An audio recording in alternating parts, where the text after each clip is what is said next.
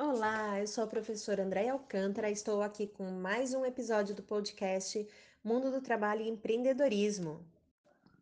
E hoje estou aqui com o Valdemir De Gaspari, meu vizinho, que é o fundador da DG Turismo. Val, fala pra gente, como que surgiu a ideia de iniciar uma agência de turismo? Bem, Andréia, é, essa história começou em meados dos anos 90 ainda, né? Comecei a fazer várias excursões, né? E, então, é, eu digo que, que no, no coração da gente, quando a gente tem uma vocação para alguma coisa, aquilo grita dentro de nós, né? Então, eu passei por várias, assim, é, especializações na área de, não, não do turismo, né? porque eu segui outros caminhos, né? Fui mais para a área de logística. Mas é, dentro de mim eu sempre gostei de viagens. Vou contar até um ponto que que acontecia quando eu era solteiro ainda, eu era adolescente ainda, jovem, como a maioria desses jovens que aí estão.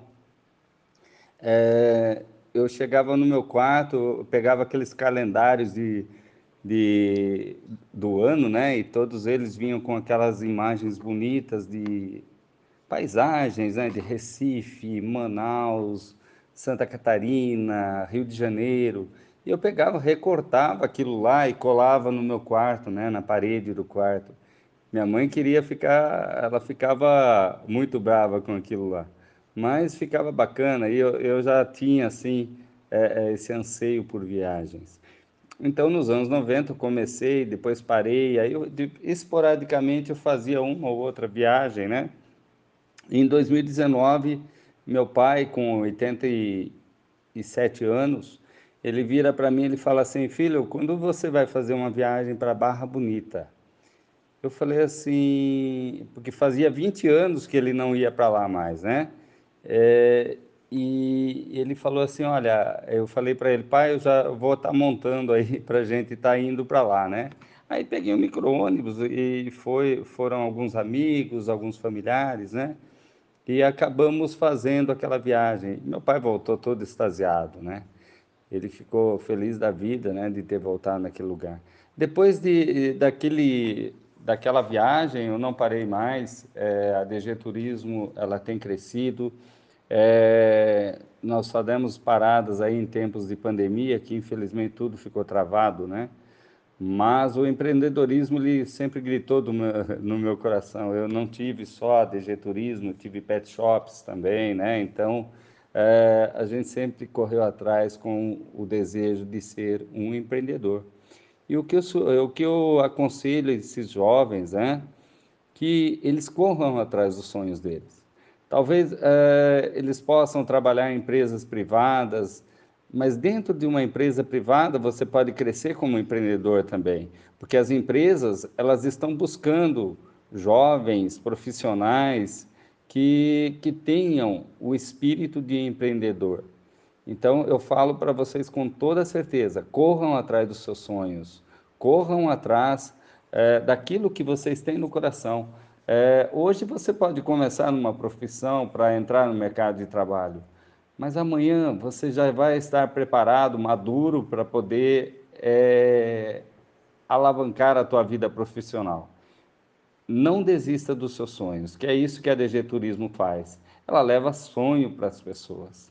Então é isso, é isso que a gente garante aos nossos clientes, é a realização de sonhos. E é tão bonito quando você volta de uma viagem, você vê as pessoas todas alegres, né? De, que, de ter realizado aquele sonho, tá bom? Então é esse o meu conselho a todos os jovens. Busquem, busquem e não desanimem jamais. Nossa, Val, que bacana! Uma longa data aí fazendo muitos momentos eternizados, né? Momentos felizes aí com tantas excursões legais que vocês fazem. E me fala uma coisa, como que foi no ensino médio? Você, como que você era como estudante no ensino médio? E quando você terminou o ensino médio, que que, qual que foi o, teu rumo, né? O que, que você fez quando acabou o ensino médio? Olha só, Andréia, você está fazendo pergunta difícil para mim. Realmente estamos aí eternizando, né, sonhos das pessoas.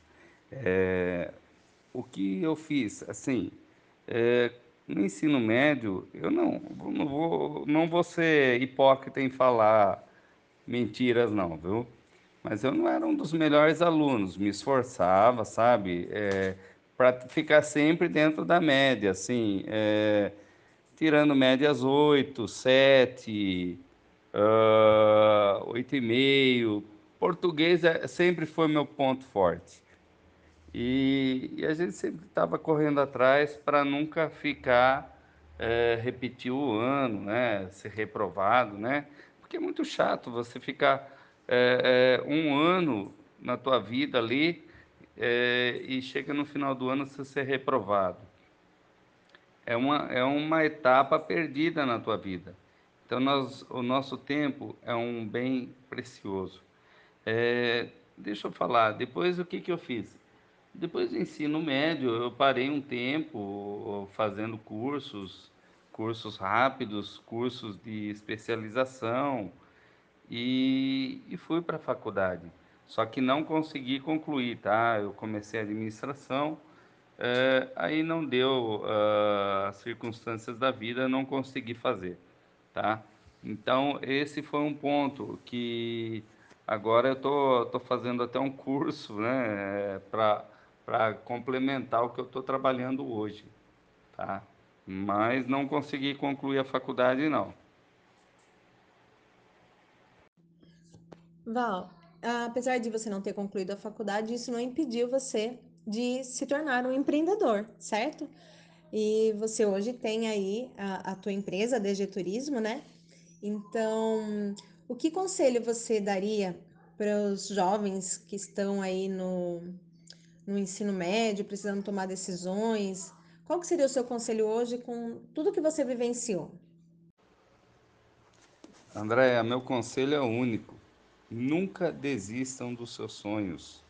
É, os obstáculos virão, as barreiras virão, pessoas que vão chegar falar para você assim, ó, isso não vai dar certo, desista. Não olhe para as pessoas, mas olhe para o seu foco, não perca o foco, tá? O seu foco, aí você planeja, você traça os seus objetivos para chegar onde você quer. Então nunca desista. O que a gente fala na, assim, eu já fui jovem e, e eu sei que no ensino médio a gente tinha muitas incertezas e a insegurança também ela fazia parte da nossa vida. É, então chega um momento que a gente tem que fazer uma escolha. Então a escolha ela é primordial para você definir o seu futuro. Que futuro que eu quero para minha vida? É, é isso que fica a pergunta para cada um dos jovens, né? Que futuro que eu quero para minha vida?